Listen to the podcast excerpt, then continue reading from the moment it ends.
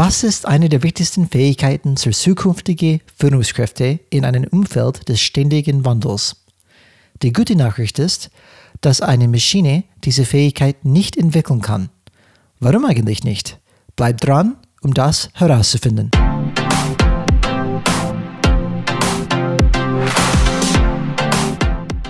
Hallo alle Changemakers draußen, willkommen zu Changes Rad Podcast, wo wir jeden Freitag Impulse und Ideen zum Change Management geben.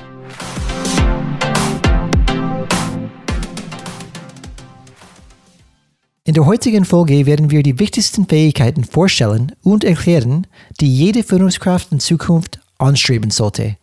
Wir lernen nicht nur, welche Fähigkeiten wichtig sind und sein werden, sondern wir erklären euch warum. Hello Changemakers, willkommen. Folge Nummer 45, permanenter Wandel, deine Quest, deine Rolle. Wir behalten ein bisschen diese, diese wahrscheinlich diese Videospiel Termin Terminologie, diese Worten, deine Quest. Und wir freuen uns auf die Folge von heute. Letztes Mal haben wir darüber gesprochen, dauerhafte Veränderung, ob das überhaupt möglich ist. Und wenn du sie noch nicht gehört hast, hör sie bitte dir an. Das ist eine sehr spannende Diskussion. Das wäre dann Folge Nummer 44. Heute wollen wir uns darauf konzentrieren, was deine Rolle als Führungskraft in diesen Zeiten der Unsicherheit und das Gefühl ständigen Wandels sein könnte. Genauer gesagt, was muss eine Führungskraft haben und tun, um andere in eine Richtung zu führen, die es ihnen und ihrem Unternehmen erlaubt, auch in Zukunft zu gedeihen. Das ist das Thema heute. Wir freuen uns drauf. Und erstmal, Alex, ich freue mich, wieder mit dir hier zu sitzen und ein spannendes Thema zu diskutieren. Hallo zusammen. Danke, dass ihr wieder alle eingeschaltet habt. Vielen Dank an unsere Zuhörer und Zuhörerinnen, die uns jedes Mal jede Folge treu bleiben und auch uns immer wieder positive Kommentare schicken. In diesem Sinne, gleich am Anfang diesmal, den kleinen Hinweis, wir freuen uns über jedes Feedback und wir geben nehmen uns auch die Zeit darauf zu antworten über die per E-Mail und zwar an kontakt at changesrad.de. Das klappt beim ersten Mal schon. Level 1 hey, geschafft. Nach, nach 45 Folgen endlich geklappt, Alex. und auch natürlich ganz gerne auch über LinkedIn oder Zing kontaktieren. Darauf reagieren wir auch. Auf jeden Fall im Sinne des Computerthemas würde ich jetzt gerne eine Explosion hören. Kannst du das einrichten, Brian? ja, da. ja, das Budget war leider nicht da. Ich habe kurze Pause gemacht, Alex, weil ich die wollte gleiten, denn diese, diese ähm, Special, Spe ich wollte gleich diese Sound, ich wollte gleich diesen Soundeffekt einbauen. Deswegen haben wir eine kleine Pause gelassen. Aber klar, du kriegst die Explosion von mir. Oh yeah. Die Explosion ist die Symbolik für unser heutiges Thema. Wir sprechen über deine Quest und deine Rolle und reden auch darüber, was das alte oder rückwärtsgewandte Weltperspektive ist und was natürlich die vorwärtsgewandte Perspektive ist, wo du deine Rolle vielleicht neu definieren darfst. Genau. Und Alex, wie in der Einleitung kurz gesagt, in Effekt heute drehen wir, um, drehen wir uns um folgende Frage. Das heißt, was muss eine Führungskraft haben und tun, um andere in eine Richtung zu führen, die es ihnen und ihrem Unternehmen erlaubt, auch in Zukunft zu gedeihen. Und wir sprechen von einem ein Umfeld, dem von Unsicherheit geprägt ist, von ständigen Wandels geprägt ist. Und ich glaube, dass eine der am meisten geschätzten Fähigkeiten in der Zukunft sein wird, wie man mit Menschen umgeht und wie man die Teamleistung maximiert. Weil, wie wir oft darüber gesprochen haben, Alex und ich sind Gefechter von der Idee, dass ähm, viel mehr zu leisten ist, wenn Menschen zusammenarbeiten. Das heißt, ein Mensch kann etwas produzieren, aber wir glauben, dass Zusammenarbeit, Zusammenarbeit bedeutet, 1 plus 1 ist nicht gleich 2, sogar 3. Weil Menschen zusammen können etwas Neues und Besseres produzieren als jede Einzelne. Allerdings, das zu klappen, wenn es wirklich dann so sein sollte, müssen diese Menschen fähig sein, sehr gut miteinander zu arbeiten. Und eine Maschine zum Beispiel wird in der Zukunft in der Lage sein, viele Aufgaben für uns zu erledigen. Aber ein Bereich, der meiner Meinung nach, zumindest mittelfristig, in der Domäne der Menschen bleiben wird, ist die Führung und das Management von Menschen. So, warum? Warum ich das so sehe? Weil es eine Sache gibt, zu der eine Maschine niemals in der Lage sein wird, wie gesagt, zumindest solange bis wir Menschen nicht mehr zwischen Mensch und Maschine unterscheiden können. Und diese Fähigkeit ist, echte Empathie zu zeigen. Empathie, was bedeutet das? Es bedeutet die Fähigkeit, die Gefühle eines anderen zu verstehen und zu teilen. Das heißt, wirklich mitzufühlen. Ich werde in ein paar Minuten darauf zurückkommen, warum Empathie so wichtig ist. Wir haben das Thema, dass die bis heute vorliegende Ideologie im Management folgendermaßen lautet. Und zwar, es geht immer um Kontrolle, Standardisierung, Rationalität und Planbarkeit. Und wie du bereits erwähnt hast, Maschinen, also Maschinen, wir nennen es Maschinen, Computerprogramme, Algorithmen, du suchst dir aus, was du sagst, werden gewisse Aufgaben in der Zukunft immer mehr von uns übernehmen. Und es sind immer standardisierte, planbare und wiederholbare Vorgänge und Prozesse. Das wird dann praktisch die Domain der Maschinen sein. Was ist dann aber unsere Domain? Und das ist eben die Bedeutung, wie wir uns weiterentwickeln müssen oder dürfen, um auch dementsprechend uns auch für die Zukunft ähm, aufzustellen. Du darfst ja nicht vergessen, die Maschinen nehmen uns auch Sachen mit, wo du auch keine Lust hast, immer wieder zu machen. Dieses Formular ausfüllen, immer die gleichen Zahlen eintragen, etc. Also sie nehmen uns auch Sachen weg, die nicht so, meiner Meinung nach, nicht wirklich spannende Aufgaben sind, sondern einfach Sachen sind, die gemacht werden müssen. Die Illusion besteht aber darauf, aufgrund dieser alten Vorstellung des Managements, die Führungskraft hat alles im Griff. Und über weite Strecken war dieses Modell der Bürokratie auch äußerst erfolgreich. Also die ganzen Wirtschaftswachstum, die ganze Effektivität haben wir diesem System zu verdanken. Das Methodeninventar der Führungskräfte oder auch der Projektmanager wurde immer weiter perfektioniert. Wir haben dann plötzlich auch mal Methoden bekommen wie Zielvereinbarung, Controlling, Qualitätsmanagement, Lean Management und so weiter. Man ist und man wurde auch der Experte für das Management von Stabilität. Aber wie schon Brian erwähnt hat, heute steht man vor neuen Herausforderungen. Und zwar, das haben wir in unseren zahlreichen Folgen schon immer wieder erwähnt, des beschleunigten Wandels, der Globalisierung und Digitalisierung. Das ist auch spürbar für uns. Es wirkt alles komplexer und unüberschaubar. Ich weiß nicht, wie es euch geht, aber es ist schon mir öfters passiert, dass Jahrespläne auf einmal schon nach dem ersten, zweiten Quartal komplett hinfällig war, weil sich die Rahmensituation komplett geändert hat. Wir brauchen Organisationen, wenn wir zukunftsfähig sein wollen, die anpassbar und lernfähig sind. Und das ist dann das Problem, aber für, auch für mich teilweise, aber auch wahrscheinlich für euch. Die gelernten Methoden, die damals erfolgreich waren und teilweise auch immer noch erfolgreich sind, funktionieren nicht mehr so gut. Man merkt, es bröckelt irgendwo. Trotzdem wird immer wieder reflexhaft auf die bekannten Muster zurückgegriffen. Man sieht es am besten, muss ich leider sagen wieder, an der Corona-Krise. Wie viele Mitarbeiter arbeiten aktuell noch im Homeoffice? In der ersten Welle waren es einige Prozent mehr. Jetzt sind es viel weniger. Woran liegt das? den, den Angst und wahrscheinlich zurückfallen in die alte Muster, weil die denken, hey, die, die Mitarbeiter zu Hause, die machen nicht, was sie will. Man muss natürlich erwähnen, dass wir hier in einer Sondersituation sind, weil nicht Homeoffice gleich Homeoffice ist. Es muss man erstmal das Glück haben, die Möglichkeit zu haben, die Räumlichkeiten. Man hat die Doppelbelastung, wenn man Kinder hat, die nicht in die Schule oder Kindergarten gehen können wegen Corona. Und man oh ja. weiß ja nicht, ob die Internetleitung das so packt, weil auf einmal viel mehr Menschen im Internet unterwegs sind als früher. Oh ja. Kann beides bestätigen.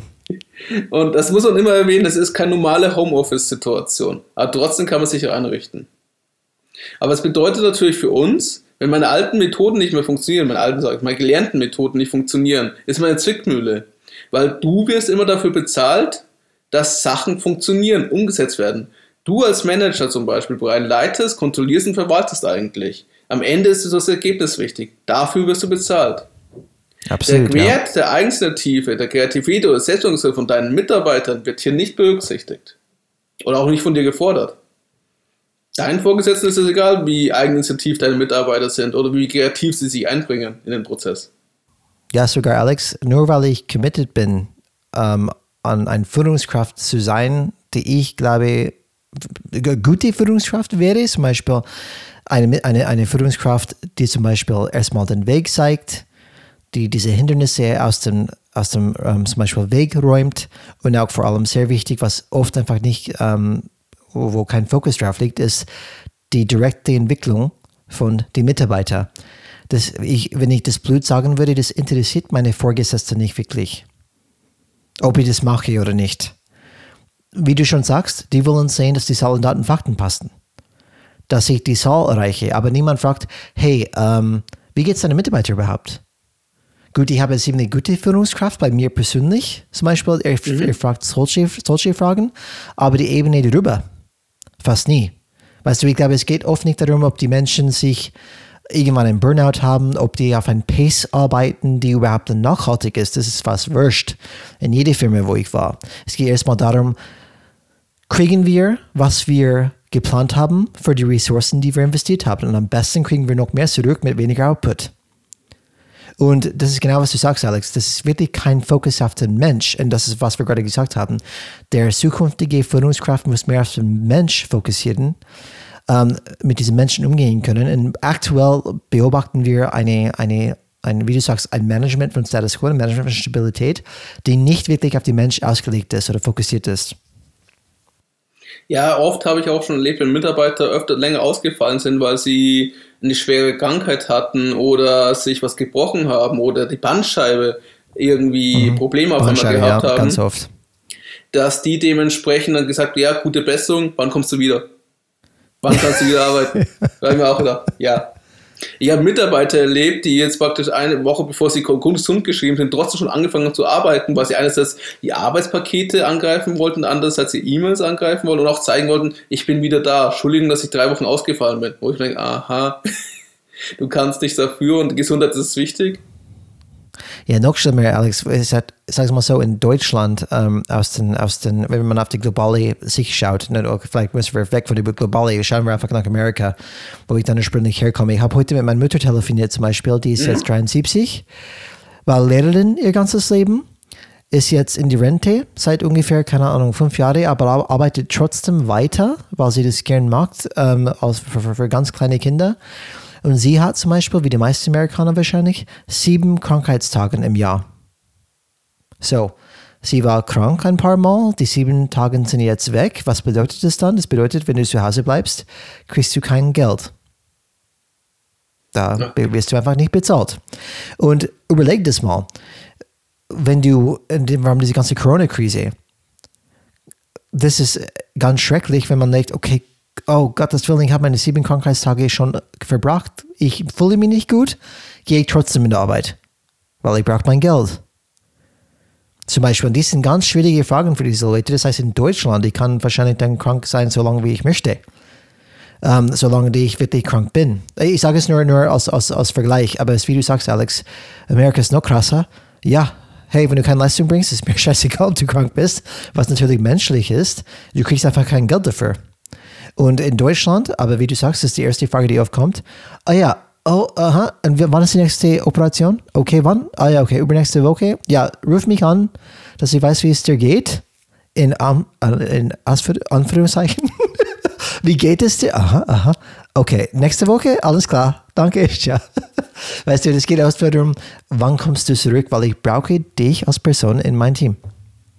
Ist ja auch klar, als Manager denkst du erstmal, wie schaffe ich die Aufgaben weiter, was fällt weg?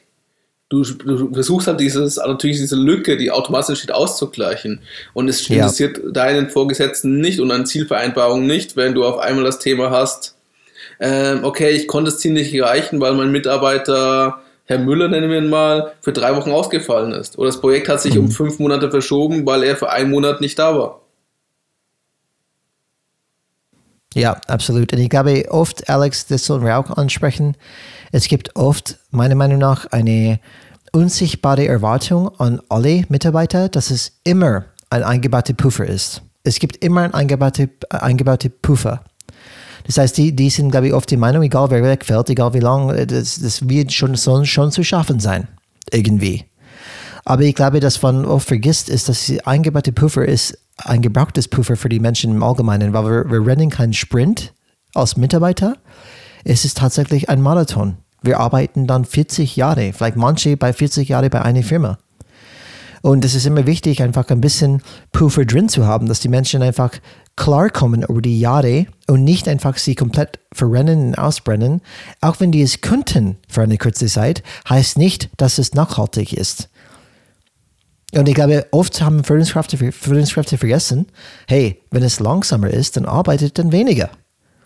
Weil die anderen Seiten werden dann kommen, wo es einfach viel mehr verbraucht ist. Aber diese, diese Spannungs-, diese Entspannungsseiten sind gefühlt wegrationalisiert worden.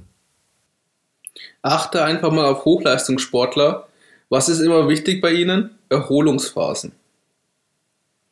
Und äh, dementsprechend werden die auch, äh, bestes Beispiel Fußballspieler, werden nicht in jedem Spiel eingesetzt, sondern auch immer wieder geschont, damit sie einsatzbereit sind. Obwohl natürlich bei denen gerade sehr viele Spieltage anfallen, weil damit Geld verdient werden muss. Das ist auch wieder diese, diese Herausforderung, von den richtigen Balance zu finden. Aber schlaue und gute Sportler achten auf ihre Gesundheit und haben ein Team dafür, das dafür auch sorgt, dass sie fit bleiben und einsatzbereit sind. Aber wie schon erwähnt am Anfang, wir sind in einem Paradigmenwechsel, weil unsere erlernten Methoden und Tools nicht mehr funktionieren. Und wie du bereits so schön an einem Beispiel am Anfang gesagt hast, es geht darum, seine Mitarbeiter zu entwickeln und ihnen ein attraktives Zukunftsbild anzubieten weil dann versucht man einfach positive Energie erzeugen und das hilft dir dementsprechend deine Leute mehr zu motivieren, auch diesen diese Change, diesen Wandel ähm, positiv oder besser effektiver Hand zu haben. Weil auch der Management-Vordenker Peter Drucker sagt schon damals, dass effektive Führungskräfte eher in Chancen sprechen als in Probleme und auch eher ähm, in diese Richtung auch denken. Das bedeutet, dass die Problemliste in einem monatlichen Management-Report zum Beispiel dann nicht auf der ersten Stelle steht, du kannst sie gerne weiter hinten versetzen, sondern der ersten äh, Seite ist dann immer die Liste von zukünftigen Chancen und Möglichkeiten. Und dadurch, durch dieses attraktives Zukunftsbild, also einfach nur, dass du die Aufmerksamkeit auf diesen Punkt schiebst, bekommt man mehr Kraft für das Handeln in der Gegenwart. Also du schaffst Sinn und mobilisierst Energie. Und das Team ist natürlich dann auch viel motivierter. Nicht, ich bekämpfe, ich will, ah, toll, alles ändert sich und alles wird schlecht, sondern ich arbeite dafür, dass wir nachher ein Lächeln haben. Dass es uns besser geht. Brian, du, ich glaube, du nutzt so etwas, oder? Genau, genau. Ich habe dann zum Beispiel Anfang des Jahres äh, zu meinem Team kommuniziert. Das heißt, eine Vision von mir, das heißt, eine Erwartungshaltung von, von mir aus als Führungskraft ist, dass wir Ende des Jahres, wenn wir egal ob wir per Teams ähm, kommunizieren weiterhin, weil wir alle im Homeoffice sind oder wenn wir vor Ort sind, dass wir immer noch viel lachen zusammen, dass wir immer noch viel zeitliche Puffer für uns haben, dass wir alle nicht ausgebrannt sind nach das Jahr, aber dass wir immer noch Ende des Jahres viel Energie haben lachen zusammen und dass wir unsere Ziel trotzdem erreicht haben. So, das heißt, mein Ziel ist nicht dieses Jahr nur die, diese, diese Zahlen, Daten, Fakten zu erreichen, aber dass jeder Mitarbeiter mit sich mitträgt, hey, es ist Brian auch wichtig, dass es mir gut geht, dass ich mich nicht ausbrenne, dass ich trotzdem einfach diese Balance habe zwischen zum Beispiel wenn man Work-Life-Balance nennen sollte oder irgendwas anderes, aber einfach, dass wir miteinander noch Spaß haben und noch Bock auf Arbeiten haben Ende des Jahres. Das ist für mich ein positives Bild, die wir übermitteln sollten. Aber wie gesagt, das kommt von nirgendjemand anders als ich, Alex. Mhm. Wenn ich, wenn ich mein Bereichsleiter das zum Beispiel erzählen würde, ich weiß gar nicht, wie ich darauf reagieren würde. Aber es ist mir relativ wurscht, weil Gott sei Dank habe ich dann diese, diese freie Handeln als Führungskraft. Es muss mir wichtig sein. Was in, in, nach meinen Mentoren, meine Mentoren sind nicht in der Arbeit, die sind eher im Bücher. Und was ich über die Jahre gelernt habe, das probiere ich dann umzusetzen. Und ich fahre sehr gut damit, finde ich. Weil, wie, wie, wie, wir schon wissen, Alex, Menschen sind nicht Zahlen, Daten, Fakten, Leute. Das ist ein Teil davon. Aber was, ist, was fehlt oft? Emotionen. Wo keine Emotion, Richtig. da keine Motivation. Genau, so ist es. Und Alex, wenn wir gesagt haben, du hast sehr gut hergeleitet, zum Beispiel, wo wir unterwegs waren, was wir gemacht, bis jetzt gemacht haben, war sehr gut. Auch diese Managementwerkzeuge haben wir definitiv entwickelt. Ähm, was allerdings ein bisschen fehlt, ist wirklich diese vielleicht Soft Skills und diese wie kann ich Leute motivieren zum Beispiel? Kann ich überhaupt Leute motivieren? Wie mache ich das? Ist es eher das Rahmen schaffen? Ähm, wie kann ich Leute begeistern? Wie kann ich Emotionen, Emotionen aktivieren? Ähm, und wenn unser Fokus sein sollte, ist, wie schaffen wir als Führungskräfte Leute wirklich auf die Best, äh, wie kann man das sagen, das Beste von Leuten dann rauszubringen. Das heißt, sie muss mit Leuten sehr gut umgehen können. Und wir sagen von deiner Rolle ähm, Führungskräfte draußen, und das ist unsere Zielgruppe mit diesem Podcast, Führungskräfte. Und auch wenn du keine Führungskraftposition hast, das heißt nicht, dass du kein Führungskraft sein kannst. Aber was ist das? Ein Kraft. Du bist da, du, du musst nicht unbedingt die Position Führungskraft zu haben, einfach Leute zu bewegen ähm, ein Kraft zu sein in unserer Wirtschaft. Und es geht darum, okay, wie schafft man das? Und ich glaube, eure Rolle draußen sollte darauf sein, wie könnt ihr einfach Menschen Kraft geben, miteinander einfach richtig zu arbeiten, effektiv zu arbeiten, weil wir wissen, gemeinsam schaffen wir viel mehr und wir meistern die Herausforderungen von der Zukunft. So, welche Eigenschaften sind die überhaupt, wenn es darum geht, Aufbau und die Pflege von starken Beziehungen. Wie fordern wir sowas? So, und was ich gleich ähm, vorstellen werde von Eigenschaften, ich muss ähm, zugeben, das kommt alles von was ich von Stephen Covey gelernt habe. Zum Beispiel, das ist mein Mentor, habe ihn nie getroffen, aber viel von ihm gelernt, einfach durch seine Werke. Und das meiste, was ich gerade ähm, ähm, besprechen werde, gerade und vorstellen werde, kommt aus diesen Seven Habits of Highly Effective People, kann ich immer wieder darauf hinweisen. So, in welche Eigenschaften, von welchen Charaktereigenschaften sprechen wir? Und dies sind die Eigenschaften, die Eigenschaften, die ich meine. Fairness, Integrität, Ehrlichkeit, Respekt vor der Würde des Menschen, einen Beitrag leisten und Service anbieten, zum Beispiel Hilfsbereitschaft, Wert legen auf Qualität und Exzellenz, Wertschätzung der Idee von Potenzial und Wachstum, Geduld, Rücksichtnahme, Ermutigung und Respekt vor menschlichen Grenzen. So, diese allgemeinen Eigenschaften, ich werde auf ein paar kurz darauf eingehen, sind sehr wichtig, weil die erlauben uns miteinander effektiv und gut zusammenzuarbeiten. Wenn ihr mich nicht glauben, dann stell mal bitte vor, wie es wäre, mit jemandem zu arbeiten, die genau das Gegenteil wäre. Zum Beispiel, du wirst eine Beziehung mit jemandem, der genau zum Beispiel unfair ist, keine Integrität hat, unehrlich ist, keinen Respekt von der Menschenwürde hat, nie etwas beitragen oder helfen wollen, ungeduldig, etc. und so weiter. Das sieht man relativ schnell. Oh, ja, stimmt. Ich habe keinen Bock mit so jemandem zu arbeiten. Okay, so deswegen sind diese Charaktereigenschaften sehr wichtig und tatsächlich nicht immer zu sehen in unserer heutigen Wirtschaft. Dementsprechend ist wichtig, dass ihr das vorleben.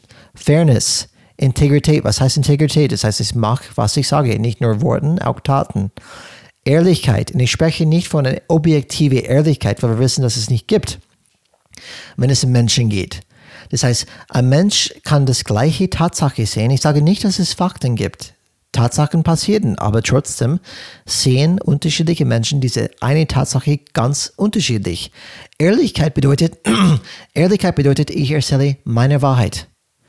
Ich mache eine Offenbarung. Ich erzähle, was durch meinen Kopf geht und was meine Perspektive ist. Ich täusche dir nicht, ich, ich lüge nicht, ich sage einfach, was ist meine Sicht auf die Dinge. Respekt von der Würde, für das, Würde des Menschen. Alex, wir haben gerade darüber gesprochen. Jemand ist krank Gesundheit geht vor. Das ist immer noch ein Mensch und keine Maschine. Mhm. Und ich habe Respekt von dir als Mensch. Es ist mir wichtig, dass dir als Mensch gut geht. Weil ich schätze dich als Mensch. Das ist manchmal menschliche Würde. Ähm, ein anderes Beispiel ist dieser Respekt vor menschlichen Grenzen. Wir können einfach nicht so tun, dass Menschen einfach Maschinen sind und einfach 24, äh, 7 Stunden arbeiten können. Wir haben manchmal die Eindruck zum Beispiel, wenn wir Stories hören wie Gary Vaynerchuk oder Elon Musk. Hustle, hustle, hustle, arbeiten Tag und Nacht, du brauchst keinen Schlaf und so weiter. Ja, ja, ja. Hört sich alles gut an, trifft wahrscheinlich den sehr geringen Prozentsatz der Menschen. Und es geht um dich. Was sind deine persönlichen Grenzen? Und als Führungskraft muss man wissen, wo diese Grenzen liegen bei Menschen. Damit man weiß, okay, ich möchte dich beibehalten als Mitarbeiter langfristig, nicht nur über die nächste Woche, ich brauche die dann schon länger. So, ich muss achten auf dieses Thema. Und was ist die Idee von Wertschätzung vom potenziellen Wachstum? Wenn du etwas heute nicht kannst, das heißt nicht für mich, dass du ein Loser bist oder dass du ganz schlecht bist. Wie gesagt, eine Aufgabe für mich als Führungskraft ist, dich zu entwickeln, diese Potenzial auszuschöpfen, dass du es erreichen kannst, weil ich weiß, dass Wachstum möglich ist. Ich weiß, dass wo, was, wo du jetzt bist, ist nicht deine Endstation. Ich möchte dich dann entwickeln.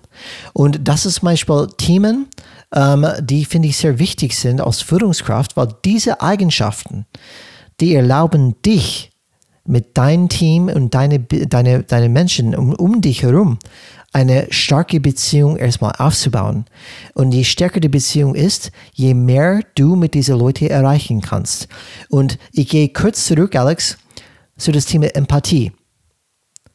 Weil, warum ist das wichtig überhaupt? Weil wir sagen, Maschinen haben keine Empathie. Und warum ist das wichtig zum Beispiel? Es ist wichtig, Empathie, weil mit Empathie du Gefühle. Und jeder Mensch hat durch eigene Erfahrung erlebt, wie ist es, unfair behandelt zu werden? Wie ist es, angelogen zu werden? Wie ist es, einfach gehetzt zu sein und wo es einfach wurscht war, ob du ausbrennst, Probleme hast oder was auch immer? Hat jemand dich einfach sofort gelabelt und sagt, du bist dumm? du schaffst es nicht. Wie fühlt es das an? Wie fühlt sowas an? Dieser Schmerz, die alle, dass wir alle in uns tragen, das erlaubt uns zu wissen, weißt du was, ich möchte nicht unfair gegenüber der Person sein, weil das tut weh. Ich weiß selbst, wie das weh tut. Und ich weiß, wie, weil ich selbst erlebt habe, dass es nicht der richtige Weg ist. Eine Maschine hat dieses Gefühl gar nicht. Die können so, die können so tun, als das so ist, durch Lernen. Aber die spüren das nicht. Das heißt, wenn es hart auf hart kommt, zum Beispiel die Menschen sind in der Lage zu spüren und sagen, nee, das, das ist nicht richtig. Und das ist, was ich meine, warum Empathie so wichtig ist. Und ich glaube, diese, diese, diese Basic Eigenschaften, wenn du sagst, lieber Team, die sind die Eigenschaften, die für mich wichtig sind als Führungskraft und die sind Eigenschaften, die ich erwarte von euch. Das führt unser Team. Und dadurch glaube ich, dass man viel erreichen kann, egal wie schwierig das ist, egal was die Lage ist, egal wie unsicher die Zukunft ist. Diese Eigenschaften werden uns erlauben, diese schwere Herausforderungen, Herausforderungen zu meistern. Was ich auch wichtig finde, du bist ja, wenn du jetzt in diesem Fall eine Führungskraft bist, bist du auch ein Vorbild. Und auch wenn du innerhalb des Teams bist und nicht die Führungskraft, achten trotzdem Leute, wie du darauf reagierst, wie du dich positionierst und wie du darüber denkst. Und ich finde, es eine wichtige Eigenschaft auch ist, dass du Zuversicht schaffst. Vertrauen ins Positive. Das wird alles gut werden. Wir müssen uns zwar anstrengen, aber danach wird es besser. Stell dir vor, die Zukunft wird wunderbar und du bist schuld daran. und es gibt das diesen Begriff Positive Leadership. Und er bedeutet eigentlich nur, dass die Aufmerksamkeit nicht auf die Probleme lenkst, sondern auf die Chancen. Und mit dem Fokus auf diese positiven Erfahrungen, auf die Stärken deines Teams, auf deine Leute, auch von dir selber, auf deine Stärken, auf die Entwicklungsmöglichkeiten und Potenziale, schaffst du einfach ein positives Arbeitsumfeld, was mit viel effizienter dann mit diesem Thema Wandel, Veränderung, Change, Transformation umgehen kann. Und das Wichtigste, wir sprechen ja über deine Rolle, deine Quests, lieber Zuhörer und Zuhörerin. Der Prozess beginnt bei dir selbst. Wie schon ein arabisches Sprichwort sagt, willst du dein Land verändern, verändere deine Stadt. Willst du deine Stadt verändern, verändere deine Straße. Willst du deine Straße verändern, verändere dein Haus. Willst du dein Haus verändern, verändere dich selbst. Die meisten verlangen immer, dass sich die anderen ändern sollen. Change darf und soll auch überall stattfinden, aber bitte nicht vor meiner eigenen Bürotür. Das soll es einfach hart anhalten. Und deswegen sollte man sich erstmal selbst hinterfragen, weil der Prozess beginnt bei dir selbst. Du machst den ersten Schritt. Was musst du an dich selber ändern, damit du mit der neuen Situation klarkommst? Hilft es dir vielleicht, dass du ein Verständnis schaffst dir es muss, muss ja kein Experte werden, aber ein Verständnis, wie zum Beispiel Digitalisierung funktioniert. Also wie sieht jetzt dieser digitale Prozess aus? Wie funktioniert es auf einmal, wenn ich Werbung über Facebook schalte? Nur als ein Beispiel. Oder über Google Advertising. Statt damals Print. Und du musst dann dementsprechend deine eigene Handlungsgewohnheiten hinterfragen, gerne auch bezweifeln. Und wenn das dann Sinn macht, gegebenenfalls verändern oder Stück für Stück ablegen. Wandel ist ein Teil der, der Reifung. Jeder von uns hat auch schon einige Wandlungen seiner inneren Handlungen hinter sich, ohne dass wir es uns selbst bewusst geworden sind. Zum Beispiel als Kind oder als Jugendlicher haben wir die Welt und unsere Rolle ganz anders erfasst. Da war das Schlimmste für mich damals Hausaufgaben machen vielleicht. Jetzt ist es vielleicht die Steuererklärung. Auf jeden Fall. Und das nennt ganze Prozess, dass du deine Rolle, dein Verständnis anders erfasst und die Eltern anders wahrnimmst. Das war damals als Kind, als Jugendlicher, Teenager, bis du zu junger Erwachsener warst, vielleicht für mich auch noch Student oder Auszubildender. Das war ein Prozess der Reifung und es wurde anerkannt. Und sie ist dadurch gekennzeichnet von der zunehmenden Fähigkeit, uns selbst in unserer eigenen, also Subjektivität, besser zu erkennen und sinnvoll mit unseren Emotionen besser umzugehen. Heute haben wir aber auch irgendwo aufgehört. Also sobald du arbeitest, denkst du, okay, es reicht. Ich muss mich nicht mehr hinterfragen. Ich muss meine eigene Haltung sagen. Ich kann mit meinen Emotionen umgehen, wie ich möchte. Ich muss nicht mehr reifen, erwachsen werden. Ich bin ja schon erwachsen. Aber das ist es ja nicht. Die Welt ändert sich ständig. Und deswegen nutzt es ja immer, dass du alle deine Glaubenssätze mal hinterfragst und das für Stück für Stück. Manche können auch immer richtig sein. Und du brauchst einen, äh, einen Leitstern, einen Nordstern, der dich führt. Aber der kann sich auch ändern. Alles kann sich ändern. Du bist nicht mehr der Mensch, der du gestern warst. Du, wir dürfen wieder reifen und uns auch beruflich weiterentwickeln. Aber der Schritt dieser Selbstreflexionsprozess und es immer ständig in sich gehen und in sich reinfühlen, das musst du machen. Es fängt bei dir an. Genau, Alex. Und wenn wir von uns selbst sprechen, wir haben gerade ein bisschen ähm, bin darauf eingegangen, welche Charaktereigenschaften uns helfen, starke Beziehungen aufzubauen. Es gibt weitere Eigenschaften, die auf uns selbst fokussiert sind. Das heißt, was sollte ich als Individuum können, damit ich einfach mit diesen neuen Situationen, diese Unsicherheit, diese dynamische Seiten besser umgehen kann und auch dann natürlich auch besser auch als Vorbild dienen kann. Und das erste ähm, Eigenschaft ist, was wir oft darüber gesprochen haben, Proaktivität. Und man denkt oft, dass Proaktivität bedeutet initiieren oder initi dass ich einfach immer die Initiative dann nehme.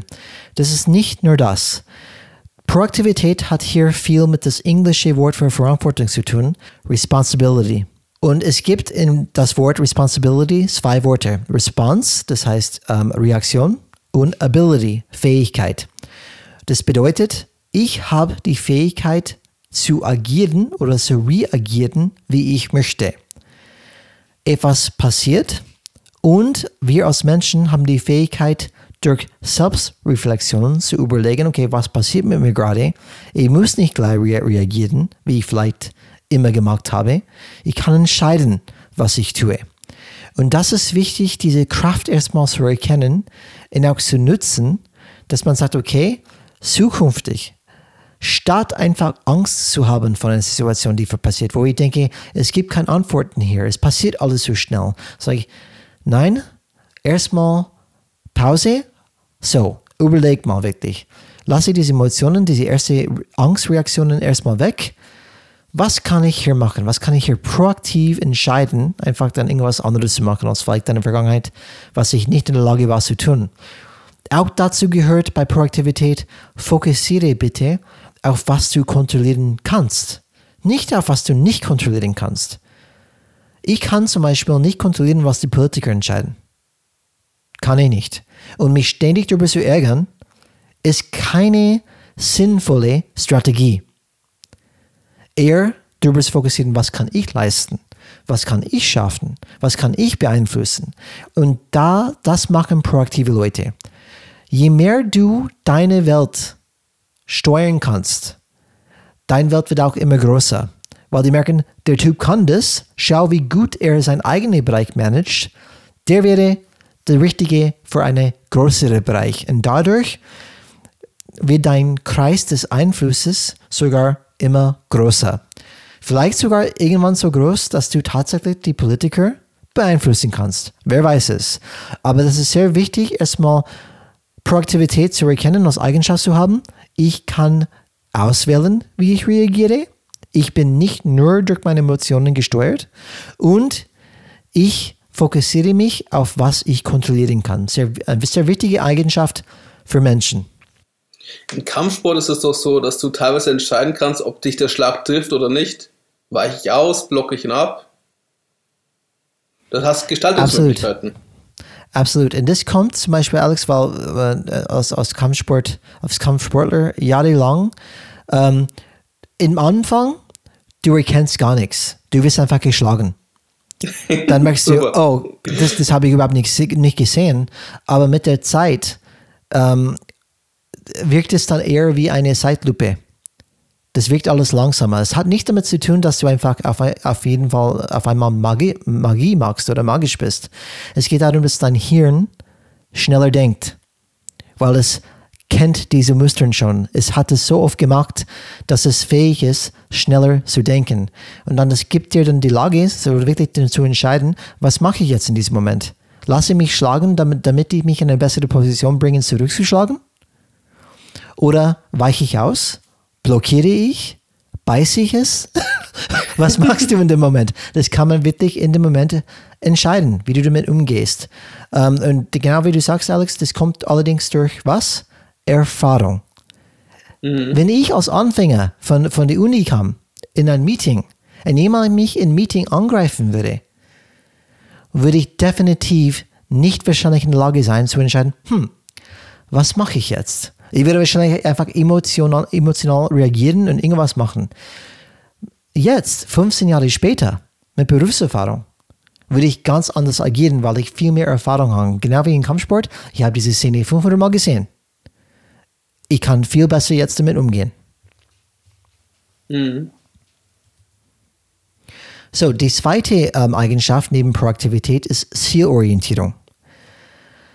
Zielorientierung wie wir brauchen, wenn wir einfach Leute motivieren möchten, ein positives Bild, ein positives auch Vision. Das heißt, Zielorientierung ist eines, eine Vision muss ich auch dann schaffen, dass sich die Leute einfach dann ein Zielbild überhaupt haben. Wo wollen wir überhaupt dann hin?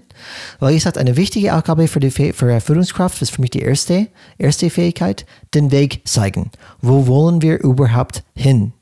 Und wir kennen das aus der vergangenen, ähm, auf das vergangene Folgen, Wichtig ist, ist, dass man eine starke Fähigkeit ähm, entwickelt, zu bestimmen, wie sich die Wettbewerbslandschaft verändert und was das Unternehmen sein oder erreichen muss, um in diesem veränderten Umfeld zu gedeihen. Das heißt, Landschaft hat sich geändert draußen und es, geht, es gilt nicht mehr, was hier vor zehn Jahren ging und immer noch irgendwie gilt. Wir müssen uns verändern, weil ansonsten kommen wir mit dieser neuen Wettbewerbslandschaft nicht mehr zurecht. Und dann muss ich für mich als Führungskraft entwickeln, okay, wie ist die Zielbild? Was ist die Vision, damit wir mit dieser neuen Landschaft umgehen können? Dass unsere interne Landkarte passt mit dieser neuen externen Landschaft. Und diese Vision, dieses Zielbild ist sehr wichtig und ich als Führungskraft muss ich das entwickeln und dass die Leute einfach mitgehen und wissen, wo wollen wir überhaupt hin? Sehr wichtig erstmal dann zu schaffen für deine Mitarbeiter und deine Firma. Hier ist es ja äh, spannend, dass du einerseits eine Analyse hast, also eine Vorstellung, wie die Zukunft sich gestalten könnte, aber auf der anderen Seite, du weißt es ja gar nicht, weil du kannst ja nie alles wissen. Es können ja so viele Entwicklungen, so sagen, es kann auf einmal, wie gesagt, ein Coronavirus kommen und sagen, so, jetzt, jetzt macht mal mal einen neuen Plan. Wie gehst du jetzt um, wenn all deine Mitarbeiter auf einmal jetzt im Homeoffice sind und nicht mehr im Büro? Und du das gar nicht, ja nicht mal Homeoffice-Strukturen hattet bis jetzt weil alle am PC gearbeitet haben im Büro.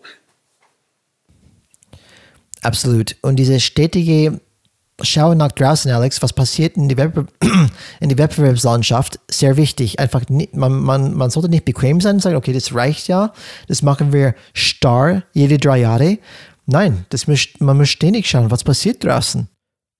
Sonst wird man blind, diese interne Blindheit, und dann einfach, man steuert irgendwas und hoffentlich wird alles gut, aber das ist definitiv nicht mehr sag ich mal so, eine, eine smarte Strategie, weil die Markt und diese ganze Wettbewerbslandschaft ändert sich tatsächlich zu schnell. So, nach wir eine Zielorientierung haben, ein Zielbild, dann ist es wichtig, die dritte Eigenschaft, fokussiert zu bleiben, eine Fokussierung zu haben.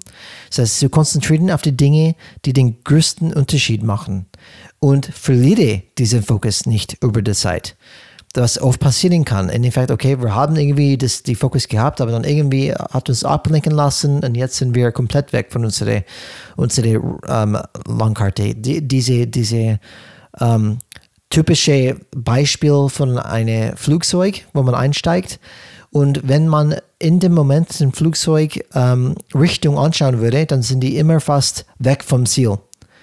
Aber der Pilot, er, er, er korrigiert seinen Kurs immer wieder und er verliert nie den Fokus, wo er hin möchte.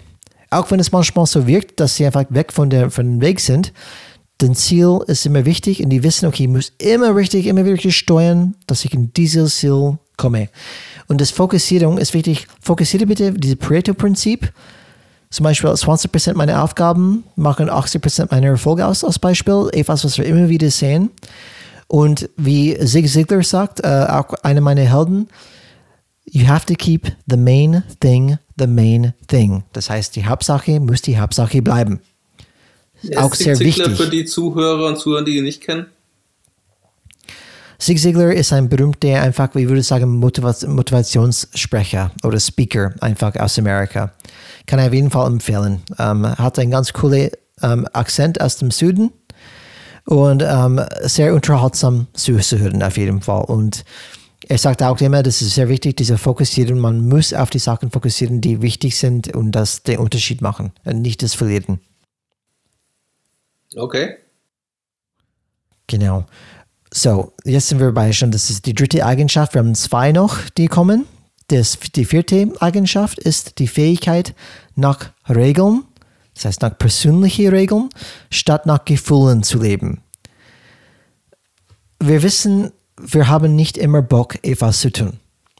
Ob das gesunde, gesunde Ernährung ist, die ich und Alex immer davon sprechen, oder zum Beispiel in die Firma, oh, ich habe keinen Bock, wieder diese, diese Wettbewerbsanalyse zu machen, oder mit dieser Typ zu sprechen, wo es immer schwierig ist, oder zum Beispiel diese, diese Leute einfach dann ähm, in, ein, in einen Workshop einzuladen, wirklich dann an, an nachhaltige Dinge zu arbeiten, das ist gar nicht so dringend, das kann ich jetzt nicht machen, habe ich keinen Bock dazu. Ähm, es ist viel, ich würde sagen, effektiver, Regeln für, persönliche Regeln für dich dann zu schaffen, damit in Zeiten, wo du keinen Bock hast, trotzdem machst.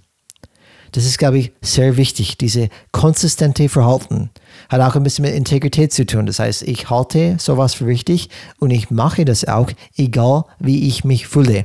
Wenn ich nur aufstehen und Arbeit gehen würde, wenn ich mich Bock drauf hätte, dann würde ich wahrscheinlich nur einmal im Monat arbeiten.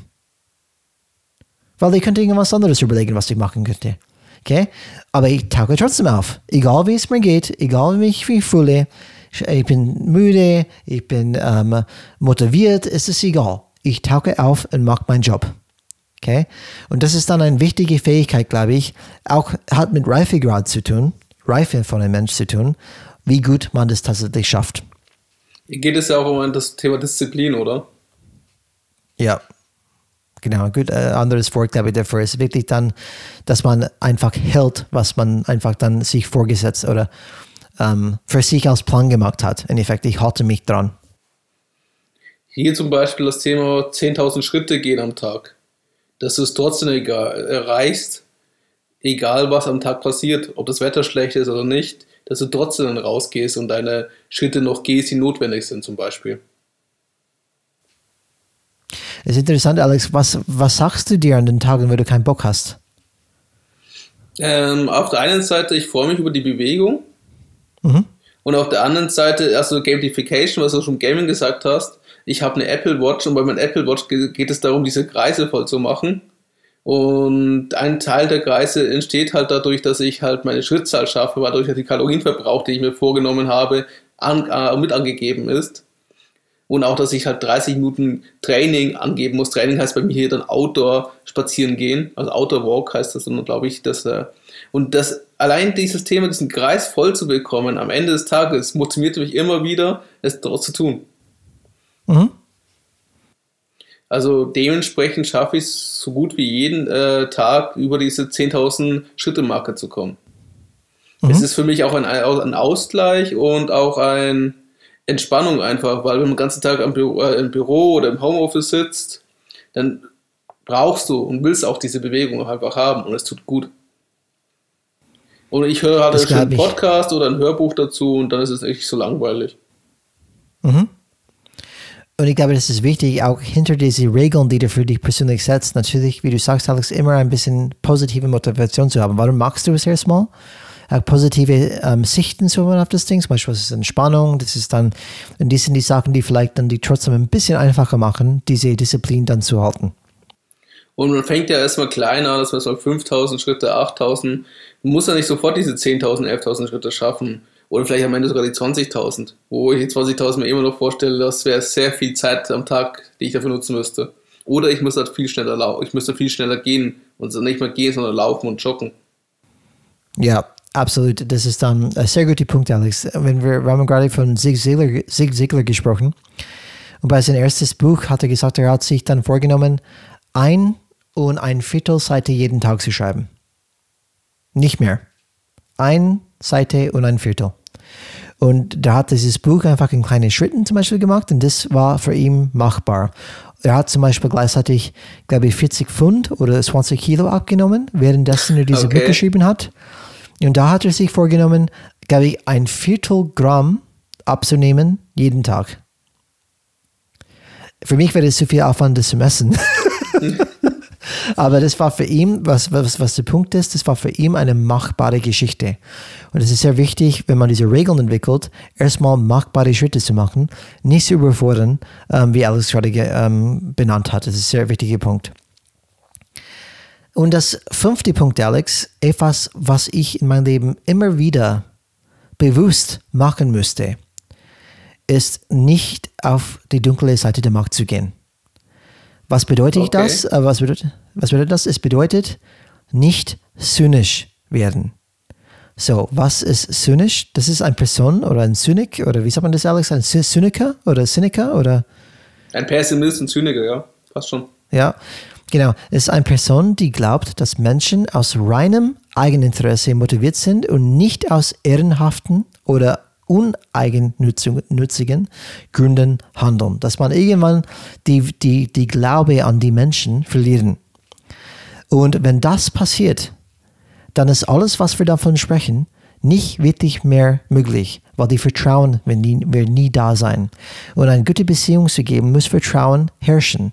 Und wie oft werden wir teilweise in unserem Leben enttäuscht, in der Wirtschaft, in Meetings, in Projekte und so weiter. Es wäre vielleicht irgendwann ganz le leicht zu sagen, weißt du was, kein Bock drauf die Menschen sind sowieso verloren. Ich habe kein Vertrauen mehr in, in, Menschen. Und weißt du was, ich, ich kündige innerlich, mach meine Sache, schau, dass es mir gut geht und das war's dann. Und das ist, was ich meine von der dunklen Seite. Weil das ist dann ganz leicht auch zu tun. Sagen, hey, ganz ehrlich, vergiss die anderen Menschen, die sind zu schwierig, zu kompliziert. Fokussiere auf mich selbst. Vergiss, vergiss die, schau, dass es mir gut geht. Looking out for number one. Und ähm, statt diese vielleicht schwierige ähm, Wege zu nehmen, sagt, nein, ich glaube immer noch, dass wir gemeinsam als Menschen trotzdem etwas mehr schaffen können, Besseres schaffen können, eine positive Zukunft schaffen können, zusammen, statt einzeln unterwegs zu sein. Ja, du hast nicht vergessen, zum Beispiel, wenn du denkst, dass alle Menschen Idioten sind, dann spiegelst du auch es mit deinem Verhalten unbewusst wieder. Durch deine Körpersprache, durch deine Gestik, Mimik, durch deine Worte.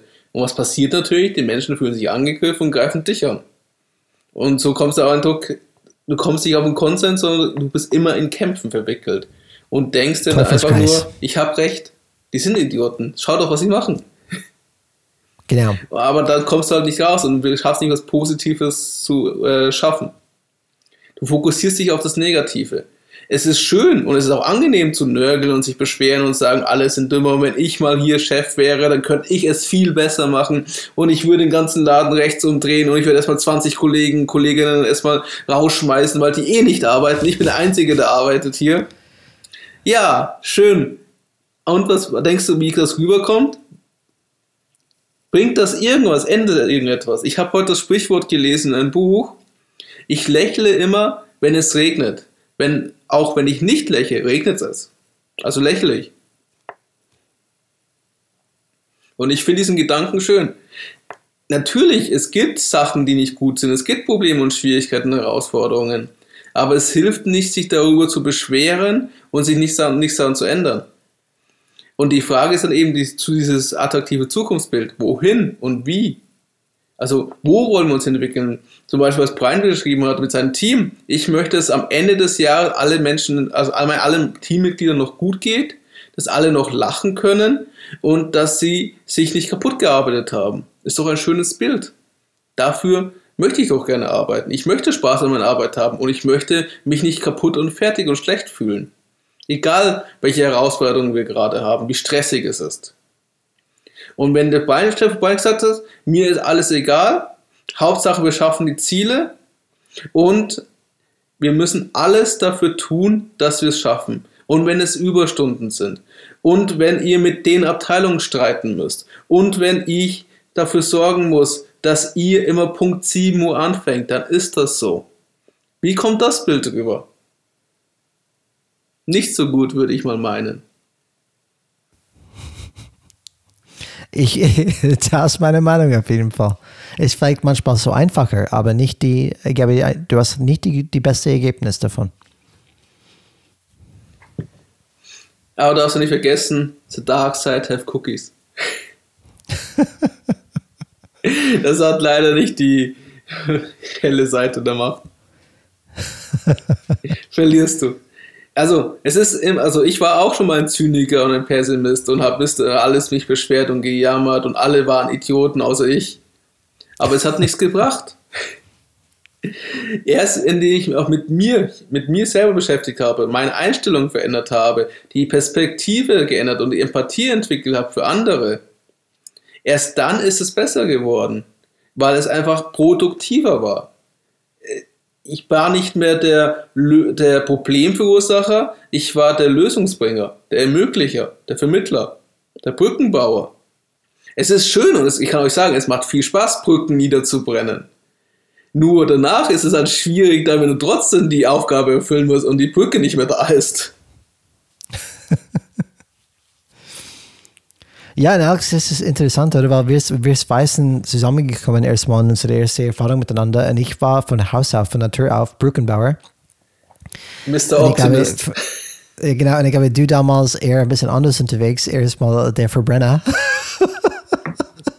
und ich glaube, wir haben uns beide gegenseitig sehr profitiert, einfach die beide ähm, Seiten wirklich gut zu verstehen und irgendwie sind beide einfach dann für mich, meiner Meinung nach, sehr positiv entwickelt, wo wir nicht so naiv sind, zu glauben, zum Beispiel ich, dass alles immer möglich ist, egal mit wem, aber andererseits nicht so zynisch sind zu glauben, dass es nicht funktionieren kann. Und ich glaube einfach dann diese, diese positive Balance zu haben. Wir sind immer noch eher tendenziell positiv ähm, gepolt, ähm, aber vielleicht aus dem systemischen Denken nicht mehr so naiv zu denken, das funktioniert immer und überall. Was in Zukunft für mich ist auch das Thema, ich weiß die Antwort. Das ist es nicht. Es gibt verschiedene Möglichkeiten, aber keiner weiß, wer Recht hat und wer Unrecht hat. Es geht darum, neutral zu bleiben, abzuwägen, einen Entscheidungskatalog zu entwickeln und anhand diesen Kriterien eine konstruktive Entscheidung herzuleiten. Und das ist verdammt schwer für mich, weil ich bin gerne einer, der schnell Position bezieht und sagt, ja, das ist die einzige Wahrheit. Das ist ein Thema, wo ich noch arbeiten muss. Weil was, wie positioniere ich mich dann? Und wie kommt es gegenüber den anderen? Ich muss mir beide Seiten fair anhören und beide Seiten auf positiv wie auf die Vor- und Nachteile prüfen. Und zwar unabhängig davon, was ich glaube. Und anhand dessen entweder für mich einen Entscheidungskatalog entwickeln oder für meine Führungskräfte oder für die Geschäftsführung. Ich, einfach indem ich zeige, guckt, das sieht so und so aus. Wenn ich Microsoft nehme, habe ich die Vorteile. Wenn ich Linux nehme, habe ich die Vorteile. Was ist jetzt das Betriebssystem für alle Mitarbeiter? Nur so, also einfach so ein Beispiel. Oder will ich mit Microsoft Teams arbeiten oder will ich mit Slack arbeiten? Ein Chatprogramm. Alles, für jede Sache gibt es Vor- und Nachteile. Und du weißt nicht, was das Richtige ist. Und dementsprechend ist es wichtiger, dass du erstmal aus diesen, weil es gibt immer welche, die, äh, ich nenne es mal Glaubenskriege, dass du diese, diese Emotionalität ein bisschen rausholst und das dir mal äh, mehr sachlich anschaust. Also, und du musst dann der Vermittler vielleicht sogar sein. Stell dir vor, du weißt ja gar nicht, du kannst ja gar nicht wissen, was ist das richtige Programm. Du kannst sagen, gut, ich möchte, dass folgende Sachen passieren und es ist datenschutzrechtlich konform und, und, und, und. Und anhand dessen kannst du entscheiden, was ist dann die richtige Lösung. Aber du musst halt neutral sein. Ich sage, ja, genau das ist es. Und du hast keine Recht. Slack ist was Amerikanisches. Ach, Microsoft Teams auch, verdammt. Ich will eine deutsche Lösung. Äh, gibt's die? Gibt's sicher. Aber ich wüsste jetzt auch keine. Ich wüsste nicht, wie es heißt. So, Alex, bevor, du, bevor wir einfach ähm, in die Fazit dann ein, einsteigen, möchte ich kurz einen Ausblick geben ähm, auf die nächste Folge. Bevor wir ins Fazit gehen, ähm, ich möchte unseren Zuhörern und Zuhörerinnen ähm, empfehlen, auf unsere Shownotes zu gehen. Und zwar, die findet man auf welcher Seite? Um, ähm, das werden Sie schon finden. Wenn Sie einfach dann auf Podcasts gehen auf unsere Webseite, dann ist das Wie heißt die Webseite URL? Oh ja, vielen Dank. Uh, changesred.de. Auf changesred.de. Wenn ihr unter den Podcast geht, findet ihr unsere Folge 45 und da sind auch die Shownotes drin und wir verlinken euch einen wunderschönen TED Talk von einem Dirigenten, ich spreche seinen Namen sicher falsch auf, Itay Talgram heißt der. Der TED Talk ist auch ein bisschen älter, aber er macht einen, mit seinem bezaubernden Vortrag, zeigt er jeweils die einzigartigen Stil von sechs großen Dirigenten des 20. Jahrhunderts und zieht daraus wichtige Lehren für alle, die Führungsverantwortung tragen. Und warum das so spannend ist, wenn man bedenkt, was es bedeutet, ein Orchester zu führen. Du hast Experten, du hast Emotionen und alles gucken auf ihre Aufgabe. Aber gemeinsam haben sie dann dieses wunderschöne Konzert, diese wunderschöne Musik, die sie spielen können. Und ein Dirigent muss wissen, wann er eingreifen muss, aber wann auch sein Orchester in Ruhe lassen sollte. Weil die machen schon, die wissen besser als er wahrscheinlich, wie sie mit ihrem Instrument umgehen müssen. Guckt es euch an. Ich kann es nur empfehlen. Es ist sehr unterhaltsam, aber auch sehr lehrreich. Mhm. Und jetzt zum Fazit. Danke, Alex. Die kenne ich sogar selbst nicht. Die werde ich auf jeden Fall anschauen. Und ähm, kurzer Ausblick aus der nächsten Folge, bevor wir direkt in die Fazit dann steigen. Nächstes Mal werden wir folgendes Thema behandeln. Change oder nicht Change, das ist hier nicht die Frage. Wie gesagt, ob ihr changen möchten oder nicht, ist nicht die Frage, weil der Change kommt. der Change wird kommen. Das ist egal, ob man das möchte oder nicht. Und es geht einfach darum, ein anderes Verständnis für diese Change zu entwickeln. Das heißt, was ist deine Haltung? Was ist deine Perspektive gegenüber Change? Das ist unser Thema nächstes Mal. Und wir bedanken uns natürlich sehr herzlich für jede positive Werbung in die ganzen diese Podcast-Services, ob es Apple Podcast, Spotify ist. Gebt uns fünf Sterne, bewertet uns positiv und schreibt paar nette Worte. Helft uns, unseren Podcast pikanter zu machen, damit noch mehr Leute über das Thema Change erfahren und warum es radical ist.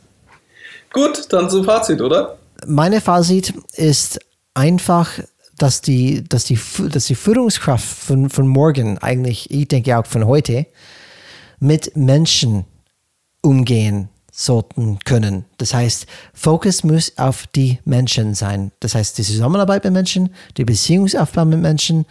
Und weil je besser die Beziehungen sind, je stärker die sind, je besser ihr miteinander arbeiten können. Wie gesagt, je mehr Menschen miteinander gut arbeiten können, desto mehr wir als Gesellschaft, als Firma erreichen können. Sehr wichtig. Und wichtig ist, auf diese Charaktereigenschaften zu fokussieren, wie Fairness, wie Respekt, wie Ehrlichkeit, wie Achten auf Menschenwürde zum Beispiel, wie Respekt vor menschlichen Grenzen. Die werde ich alle auflisten in unsere Show Notes. Nicht, dass wir denken, okay, was, was waren die tatsächlichen Eigenschaften, die werde ich in den Show Notes nochmal listen. Die sind sehr wichtig. Und natürlich auch die persönlichen Eigenschaften, wie Proaktivität, ähm, wie Disziplin zum Beispiel. Das heißt, ich lasse mich nicht nur durch Emotionen einfach dann steuern. Ich kann selbst entscheiden, was ich tue. Ähm, diese, diese Commitment, nicht sündisch zu werden. Wie gesagt, diese ganzen Themen, die wir schon besprochen haben heute, werde ich auflisten. Aber für mich, das Botschaft für heute ist, die, die ganze Aufgaben, diese Digitalisierung, man hört sich alles, es wird immer automatisiert und digitalisiert und alles durch Maschinen und Roboter gemacht. Was die Maschinen nicht können, ist Leute einfach den Weg, den richtigen Weg emotional zu zeigen, zu begeistern, mit Leute einzufühlen oder diese Empathie zu zeigen und einfach dann auf eine Beziehungsebene zu erreichen, dem man sagt, weißt du was, wir reißen alles zusammen, das schaffen wir gemeinsam. Das bekommen wir immer wieder mit durch große historische Momente auf der Welt, dass Menschen auf einmal in der Lage sind, alle miteinander zu arbeiten. Und das ist dann natürlich geregelt durch gewisse menschliche Eigenschaften vielleicht ein langweiliges Thema für viele, weil das, das hört man nicht so oft. Zum Beispiel, dass man mit Fairness und Ehrlichkeit und dass es irgendwie wichtig ist, weil wir kennen das oft nicht, äh, selbst gespiegelt in die sozialen Systeme oder in die politischen Systeme oder was auch immer. Das ist alles wurscht. Es fängt mit dir an. Was leistest du? Was kannst du kontrollieren in deinem Leben? Und je mehr du das vorlebst, das ist ein Vorbild und du bringst Kraft einfach in deine Kreis. Danke, Brian, für das kurze Fazit. Jetzt kommt mein kurzes Fazit. ich bin sehr gespannt auf jeden Fall. Was das Spannende an unserer, unserer heutigen Folge ist und war, ist dieses Thema permanenter Wandel und was deine Quest und deine Rolle ist. Und ich finde, das ist ein unbe unbequemer Gedanke, weil es sagt eigentlich, du hast die Wahl. Nicht die Umstände, der Zufall oder eine weltweite Verschwörung namens die anderen entscheiden, sondern du selbst wählst wie du dein Leben leben willst. Bequem oder kühn. Fremdbestimmt oder selbstbestimmt. Als Regisseur oder als Statist. Sicher oder bunt. Als Denkunternehmer oder Denkbürokrat. Als namenlose Nummer auf eine Gehaltsabrechnung oder als Gestalter, der was Neues wagt und sich den Mainstream-Denken, das heißt praktisch, was gerade in deiner Firma Tätigkeit ist, auch immer wieder widersetzt. Und ich finde ganz ehrlich, die Wahl ist nicht immer einfach. Denn es ist ja auch immer sehr beruhigend, sich an dem zu orientieren, was andere tun. So zu denken, wie, ich nenne es nochmal Mainstream, wie es der Mainstream tut. Du willst ja nicht unangenehm auffallen. Und du musst dann auch nicht selbstständig irgendwie gestalten und denken, weil das bedeutet natürlich auch eine gewisse Anstrengung und eine Mühe. Und das ist genau die Stelle, wo es unbequem wird. Für Führungskräfte und für Mitarbeiter. Warum? Man muss seine Rolle neu definieren. Es bedeutet den Abschied von der Festanstellung im Kopf. Natürlich ist es tausendmal bequemer, zum Chef zu gehen und sich sagen zu lassen, was zu tun ist. Genauso wie es für den Chef unkompliziert ist, wenn die Leute an eine straffen Leine führst. Sie dagegen wie Erwachsene zu behandeln, die eigene eigenen Entscheidungen treffen und Verantwortung tragen können, erfordert Vertrauen. Und auch die Kraft, einem nach Anweisung fragenden Mitarbeiter zu signalisieren, not my business. Klär es mit deinen Kollegen. Das kennst du, Brian, oder? Oh ja, kenne ich ganz gut. In ihrem Kern ist jede Entscheidung darüber, was du tust und mit wem du dich umgibst, privat oder beruflich, immer auch eine strategische Entscheidung für oder gegen Innovation, Wachstum und Weiterentwicklung. Je interessanter und je heterogener dein Umfeld ist, desto prägnanter ist dein persönliches Wachstum. Wenn du dich mit Menschen austauschst und beschäftigst, die ganz anders denken, das kann ich dir selbst auch bestätigen. Bei mir ist es immer wieder, wenn ich als Marketingmensch mit IT-Lern mich austausche.